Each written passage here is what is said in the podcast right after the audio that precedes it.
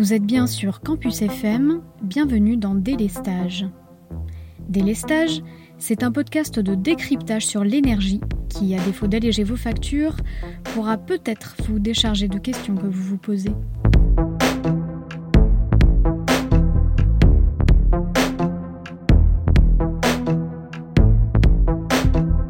Pour cette deuxième partie consacrée à la filière nucléaire, on va s'intéresser à son avenir en France. Dans l'épisode précédent, Jonathan Bensoussan, consultant énergie et spécialisé dans la filière nucléaire, nous expliquait le fonctionnement des centrales du parc existant. On revient avec lui dans cet épisode sur le devenir de nos centrales qui arrivent en fin de vie. Vont-elles être prolongées ou remplacées par les EPR, réacteurs de nouvelle génération, dont les premiers peinent à aboutir après 20 ans de chantier? Et combien ça va nous coûter tout ça? On fait le point en démarrant par un rapide historique du nucléaire en France. L'historique, pourquoi on a commencé à développer ce programme nucléaire euh, C'est à l'initiative de Charles de Gaulle, en tout cas sous la présidence de Charles de Gaulle euh, et de son premier ministre Pierre Mesmer à l'époque. On est euh, aux alentours de l'impact de la guerre du Tipour, donc au choc pétrolier de 73, dans lequel on a plusieurs déjà euh, avancées technologiques en France sur des euh, réacteurs test. Et donc euh, la France décide d'investir massivement dans, le, dans les réacteurs nucléaires civils. Alors je vais faire un petit aparté aujourd'hui sur ça. À la base, les premiers à avoir exploité les centrales nucléaires, c'était les Russes. Mhm. Et les Russes l'ont exploité. Pourquoi? Parce que ils ont réussi à trouver un fonctionnement qui, en même temps, produisait de l'électricité et en même temps produisaient du plutonium qui leur servait pour leur arme, leur arme de guerre. Et donc Charles de Gaulle, euh, dans l'esprit, a voulu faire la même chose. Il a investi massivement dans l'électricité au, au, prétexte de dire on va obtenir notre indépendance énergétique, mais également pour investir sur les armes nucléaires, euh, les armes nucléaires dans le militaire. Donc euh, c'était une des, une des raisons pour lesquelles on a, on a développé ça. Néanmoins, euh, le choc pétrolier a été quand même un énorme euh, vecteur de fonctionnement pour, pour ce, cette démarche-là. Et on se rend compte aujourd'hui, avec 50 euh, ou 60 ans d'écart, que c'était la meilleure décision à prendre, en tout cas pour, pour notre indépendance énergétique. Ceci étant dit, donc ça c'est pour tout le parc existant. Donc les dernières centrales mises en service ont été mises en service dans les années 90. Arrivent les années 2000 et EDF annonce la construction d'un réacteur de nouvelle génération, le fameux EPR. Alors le premier euh, a démarré à Flamanville. Euh, alors c'est quoi un EPR EPR qui veut dire European Pre-Pressurized Reactor, c'est ça hein? Exactement. Alors, pour expliquer, sur les 56 euh, tranches qu'on a en fonctionnement en France, euh, c'est une fabrication et un développement franco-français. C'est-à-dire que c'est EDF et ses ingénieurs de l'époque, avec Ramatlon, euh, qui ont développé ces systèmes-là et qui les ont euh, améliorés au fil du temps. L'EPR est une convergence entre les, les, conceptions allemandes du convoi et les conceptions françaises des parcs, existants, du plateau M4 du palier N4, pardon. Euh, donc du, coup, on a fait une espèce de mix entre euh, la chaudière du convoi, euh, la chaudière du, palier N4, et on a créé ce qu'on appelle l'EPR, un, un mix assez puissant, puisqu'on a 1650 MW aujourd'hui, rapport au, palier, au palier N4 qui sont à 1400, enfin entre 1300 et 1400 MW. On a donc un, un réacteur surpuissant de conception et allemande et française, et qu'on essaie de mettre en place euh, à Flamanville, effectivement. Et donc l'intérêt, c'était juste de pouvoir euh, atteindre une puissance plus élevée? Donc il y avait deux aspects. La première, c'était effectivement d'obtenir une puissance plus élevée, et la deuxième, c'était d'avoir une sécurité accrue. D'accord. Sauf que, bon, je pense que maintenant tout le monde est au courant. Le PR, euh, en tout cas de Flamanville, accuse retard sur retard, euh, des dépenses pharaoniques hein, qui n'arrêtent pas de s'accumuler. Je sais même plus à combien on en est là, tellement c'est...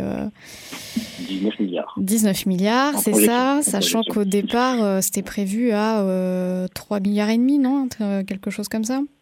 Ouais, un peu moins de 4 milliards d'euros. Voilà. Donc bon, on en est quand même. Euh, la facture, la facture est bien salée. Alors beaucoup, beaucoup se demandent, et je vais reposer la question, si on sait encore faire du nucléaire en France. Sachant qu'un euh, de mes invités euh, dernièrement m'a aussi dit qu'on avait pris tout un tas de mauvaises décisions et qu'on avait délaissé la filière. Euh. Donc voilà, j'aimerais bien avoir votre avis là-dessus. Est-ce qu'on est sait faire du nucléaire? Est-ce qu'effectivement on a arrêté de, miser dessus, de miser sur la formation Qu'est-ce qui s'est passé? Beaucoup de choses. Alors, je vais, je vais essayer d'y aller étape par étape. Oui, effectivement, le PR prend du retard. Il faut comprendre aussi les exigences. Je l'ai expliqué juste avant, le PR, c'est une conception à moitié allemande, à moitié française. Et donc, autant on pouvait maîtriser, nous, ce qu'on avait fait en, termes de, conception française, autant la conception allemande, on ne sait pas la fabriquer, on ne sait pas l'exploiter, euh, enfin, on ne sait pas l'installer et on ne sait pas ensuite l'exploiter dans l'exploitation, j'entends faire tourner une centrale avec ce, ce, matériel-là. Mhm. Donc ça, ça, a déjà mis un petit, un petit peu de frein dans euh, l'élaboration, la conception, euh, la mise en place. Les gens qui avaient l'habitude de fabriquer des centrales en France ont dû prendre en compte de nouvelles exigences qu'ils ne maîtrisaient pas auparavant. Ça a mhm. été un des premiers freins à l'élaboration de l'EPR. Dans un deuxième temps, en 2012, tout le monde a connu l'épisode de Fukushima. Fukushima a euh, obligé la totalité des organismes, de, ou en tout cas les instances nucléaires dans chacun des pays, à revoir leurs critères de sécurité et à revoir leurs exigences. Qui a augmenté en fin de compte euh, et modifié drastiquement pour le, le PR certaines décisions en termes de design. Il a été conçu d'une certaine manière. La FN est revenue en disant attention, vous voudrez voir des choses sur ça, ça, ça, ça et ça. Euh, ce qui a modifié drastiquement le, le, design initial qui avait été fait pour le, le PR.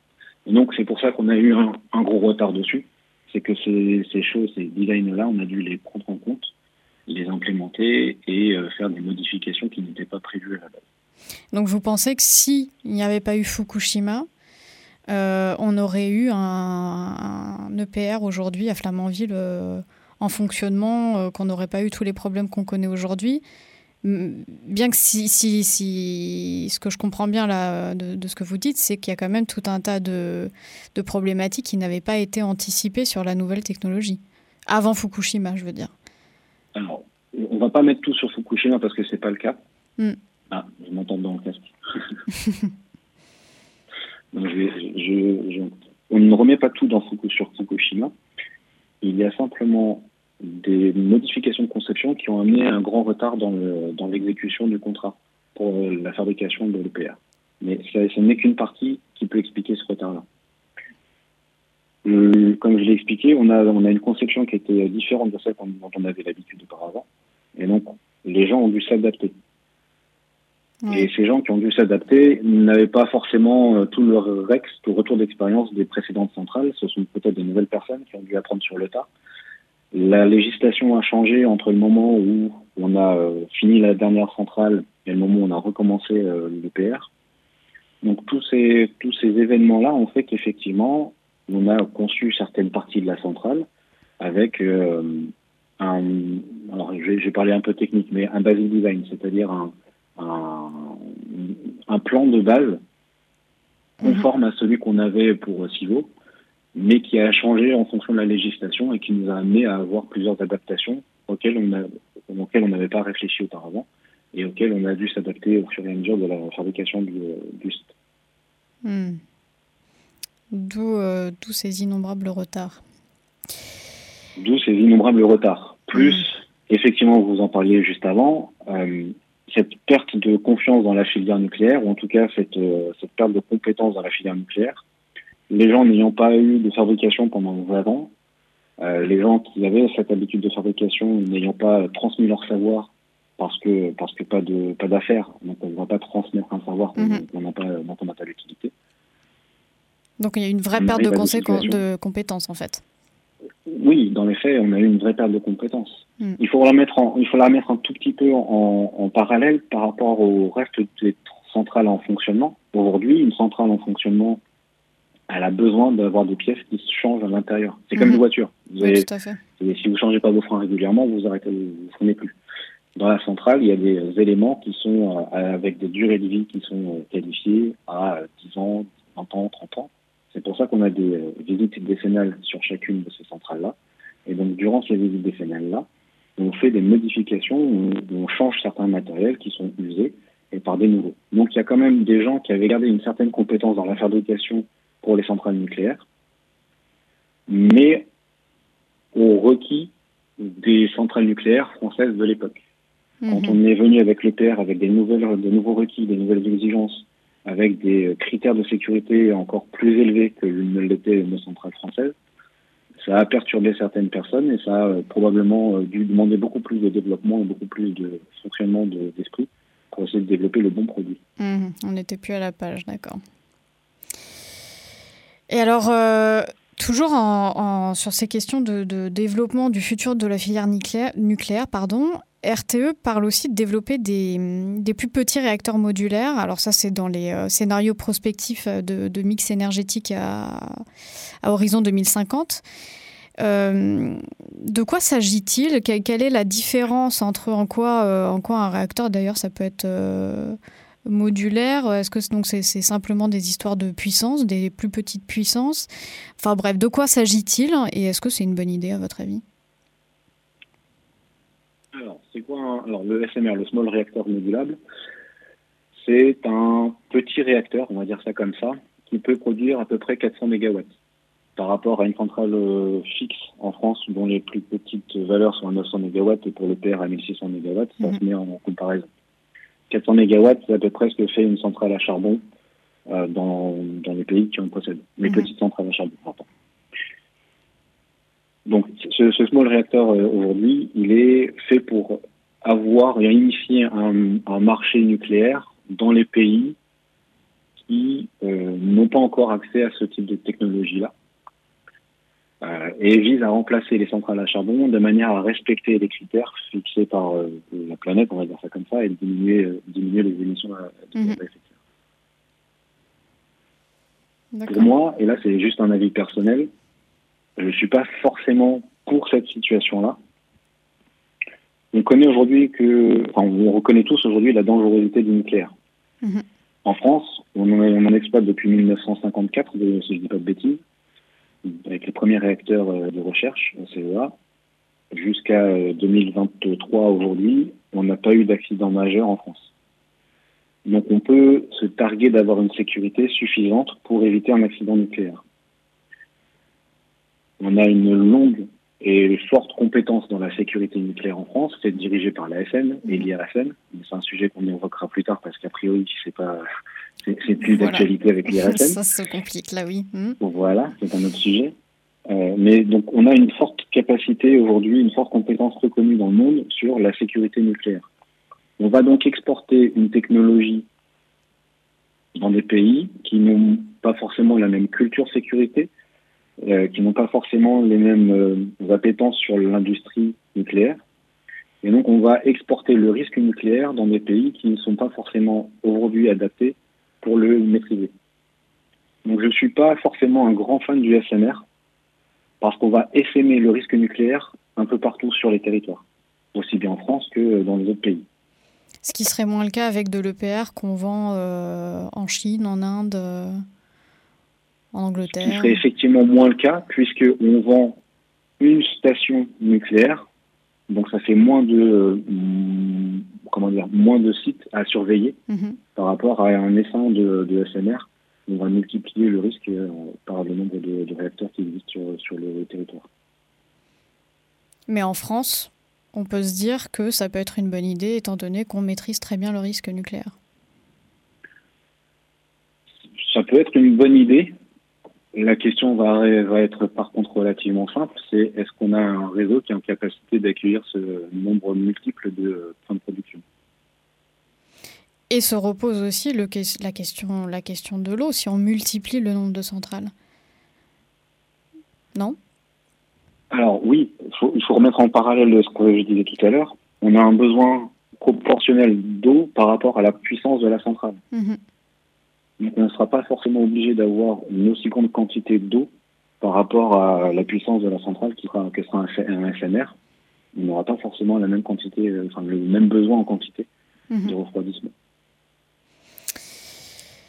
Alors maintenant, j'aimerais bien qu'on aborde la question très épineuse des coûts euh, du, nucléaire. Alors, je ne parle pas forcément du, parc existant qui est déjà largement amorti. Euh, mais si on aborde la question de l'EPR, donc là c'est toujours pas terminé, et puis bon, on prévoit d'en développer euh, tout un tas sur le territoire. C'est des coûts, donc y compris d'investissement, qu'on va devoir amortir, et tout ça c'est bah, payé par le contribuable. Euh, combien ça va coûter tout ça? Est-ce que on ne doit pas s'attendre à, surtout euh, si euh, les, les, retards s'accumulent, à, à des coûts qui explosent à l'avenir? Alors, je ne vais pas parler de l'EPR directement, je vais parler de l'EPR2. Mhm. Parce que je suis un peu plus, je suis un peu plus dessus. L'EPR2, donc c'est la version 2.0, on va dire comme ça, de l'EPR qui sera un tout petit peu moins puissante, mais qui sera aussi beaucoup moins coûteuse, puisqu'on va essayer d'industrialiser ce, fonctionnement-là de, l'EPR. Aujourd'hui, dans euh, le débat public, un EPR, enfin, pour fabriquer euh, trois paires de PR2, donc ça fait six réacteurs, mhm. c'est à peu près 50 milliards d'euros établis sur 25 ans. Mhm. L'EDF n'a pas la capacité aujourd'hui à financer ce programme-là. Donc oui, ça va être une partie de contribuables, une partie d'investissement privé et une partie du, euh, bah, de l'État qui va prendre en charge une partie, enfin, qui va prendre en charge quasiment la totalité des, euh, des coûts euh, sur ce, sur ce, sur ce, sur ce sujet-là, avec évidemment EDF avec la production d'électricité et le coût qu'on connaît aujourd'hui avec ce coût du, mégawattheure, qui va financer la fabrication des autres EPR derrière. Et est-ce que ce serait pas moins cher avec euh, du SMR, donc du réacteur euh, modulaire? Est-ce que est-ce qu'on n'arriverait pas euh, plus rapidement à terminer les chantiers? Est-ce qu'on n'aurait pas plus C'est une bonne question hmm. à laquelle j'ai pas forcément une réponse étatique. J'ai une, une, réaction plutôt personnelle à ce sujet-là. Mhm. On a un, un prototype qui s'appelle l'EPR de Flamanville. On développe et qu'on essaie de finaliser pour 2024. Donc ça fait presque 20 ans qu'on va qu'on travaille dessus. Mm-hmm. On a euh, créé l'EPR 2, donc une version industrialisée euh, et plus pragmatique de l'EPR aujourd'hui. Donc son, son, design est abouti aujourd'hui. Hein. On est quelque, sur quelque chose d'abouti et dont on parle de mettre en place à partir de 2025. Par rapport à quelque chose en tout cas en France, où on n'a toujours pas commencé à développer un design, où on n'a toujours pas commencé à faire une version de prototype, et pour lesquels on est effectivement plein d'espoir, mais sans avoir vraiment de concret derrière. Donc d'un point de vue purement pragmatique, pour moi, mhm. c'est plus facile d'investir sur un programme industrialisé qu'on maîtrise, qu'on enfin, maîtrise, qu'on peut maîtriser et qu'on, dont on connaît en tout cas les tenants et les aboutissants, par rapport à un projet qui est euh, conceptualisé mais pas encore développé. Oui, surtout que 20 ans passés sur le PR, euh, l'expertise a commencé à se faire là. Au moins que ça servait à quelque chose. Oui, c'est ça, voilà. Hein Je voudrais aborder avec vous un dernier sujet euh, sur le, nucléaire dont, on parle un peu, euh, mais peut-être un petit peu moins, mais qui est quand même pas conséquent sur les coûts à venir aussi, c'est le, le grand carénage. Est-ce que vous pouvez nous expliquer ce que c'est déjà? Alors, le grand carénage, c'est le nom du projet qui sert à prolonger la durée de vie des centrales nucléaires. Aujourd'hui, euh, la France a autorisé les centrales nucléaires d'EDF à fonctionner pendant au moins 40 ans. C'est-à-dire que la conception des centrales a été validée pour au moins 40 ans. On a donc des centrales qui euh, sont euh, vieillissantes, qui arrivent au bout du terme de ces 40 ans. Fessenheim, par exemple, en était une. On a autorisé certaines centrales à produire de l'électricité pendant 10 ans de plus. Le projet du grand carénage est de fiabiliser cette durée de vie et donc de l'augmenter jusqu'à 40, 50, 60, 70 ans, en tout cas autant de temps que possible, dans les respects des règles de sécurité. Et donc, on va apporter certaines modifications ou certains upgrades, comme on dit, des mises à jour de certaines centrales de manière à respecter les critères de sécurité fixés par la SN. Ok. Et ça aussi, ça a un coût. Et ça aussi, ça a un coût, c'est déjà budgétisé. Ça grève en partie euh, les résultats d'EDF, mais c'est déjà budgétisé depuis 2015. Et on parle de combien? De beaucoup d'argent. C'est ça, hein? C'est bien ce qui me semblait. du coup, prolonger la durée de vie d'une centrale nucléaire, qu'on ait une idée quand même euh, d'à quoi s'en tenir, ça prend combien de temps? Bah, Pas grand-chose en fait. Enfin, euh, je, réponds comme une réponse de Normand, on va dire ça comme ça. on sait comment on fait pour prolonger la durée de vie d'une centrale nucléaire. Donc ça ne coûte rien de dire on va faire ça. Ce qui va nous coûter, c'est de dire, c'est de vraiment le faire sur le, truc. Donc la conceptualisation de l'idée, elle est déjà faite, elle est déjà en place et elle est déjà validée par la SNE. Le, budget qui est associé à cette, à cette mise à jour-là, en fait, c'est vraiment l'achat des matières, l'achat des, euh, l'achat des fabrications des matériels, et puis ensuite la mise en place, euh, et ensuite la vérification en qualité derrière qui s'ensuit. D'accord, avec euh, en plus les nouvelles exigences euh, post-Fukushima, j'imagine. Exactement. Donc peut-être deux, trois problèmes non anticipés. On verra. C'est, il faut remettre les choses dans leur contexte. Les premières centrales en France, donc Fessenheim, c'était 78 de mémoire, euh, donc elles sont du début des années 80. Ce qui était fabriqué au début des années 80, on ne le retrouve plus aujourd'hui, c'est de l'obsolescence. Oui. Donc il y a forcément des adaptations euh, auxquelles on va devoir faire face. Pour certaines, on essaie de les anticiper au mieux, mais quand on a affaire à un matériau qui n'existe plus ou qu'on ne sait plus refabriquer aujourd'hui, c'est compliqué. Il faut refaire des études pour dire, bah, OK, on ne peut plus utiliser tel, tel type d'acier de, carbone, on va utiliser ce type-là aujourd'hui. Et on va devoir faire des notes de calcul pour voir si ça retient en résistance, si ça tient en pression, si ça tient en température, et si ça tient à la rouille ou à la corrosion. Voilà, c'est vraiment ce, ce type d'idée auquel on, essaie d'anticiper aujourd'hui avec, euh, avec ce projet grand carénage.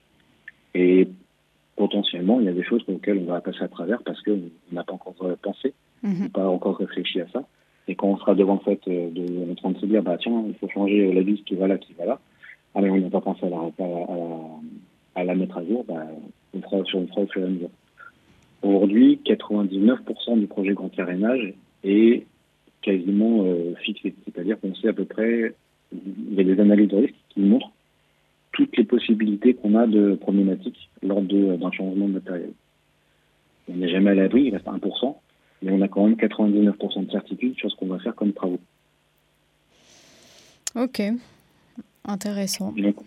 le, coût aujourd'hui estimé du euh, grand carénage, c'est 48 milliards d'euros. 48 milliards d'euros. C'était 55 milliards en 2015 et ça a été réestimé par EDF à 48 milliards. Ok. À rajouter donc à tous les futurs chantiers EPR. Euh, e euh, alors je sais pas, j'ai pas le, chiffre en tête non plus euh, sur ce que ça. on parle de 6 tranches de d'EPR, de, mhm. et donc pour un coût à peu près estimé à 50 milliards d'euros. Oui, c'est ça. Oui, donc ça fait quand même un gros budget. Gros, gros budget. Ça fait des belles vacances à Tahiti pour nous. Mmh, voilà, c'est ça. Bah, merci d'avoir répondu à mes questions, Jonathan. C'était un plaisir.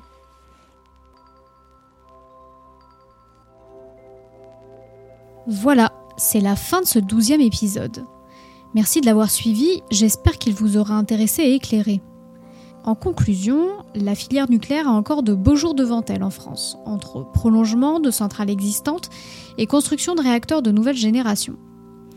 Reste à savoir dans quel délai ces chantiers pourront être terminés et par conséquent à quel prix. La perte des compétences françaises dans la filière et de nouvelles exigences sécuritaires post-Fukushima ajoutent beaucoup d'inconnus sur les dates de mise ou remise en service des centrales et font craindre un effet falaise, c'est-à-dire une brutale diminution du parc nucléaire. Espérons éviter les mauvaises surprises. Délestage est un podcast réalisé, monté et présenté par moi, Rachel Safar. On se retrouve dans deux semaines, même jour, même heure, pour un nouvel épisode sur Campus FM.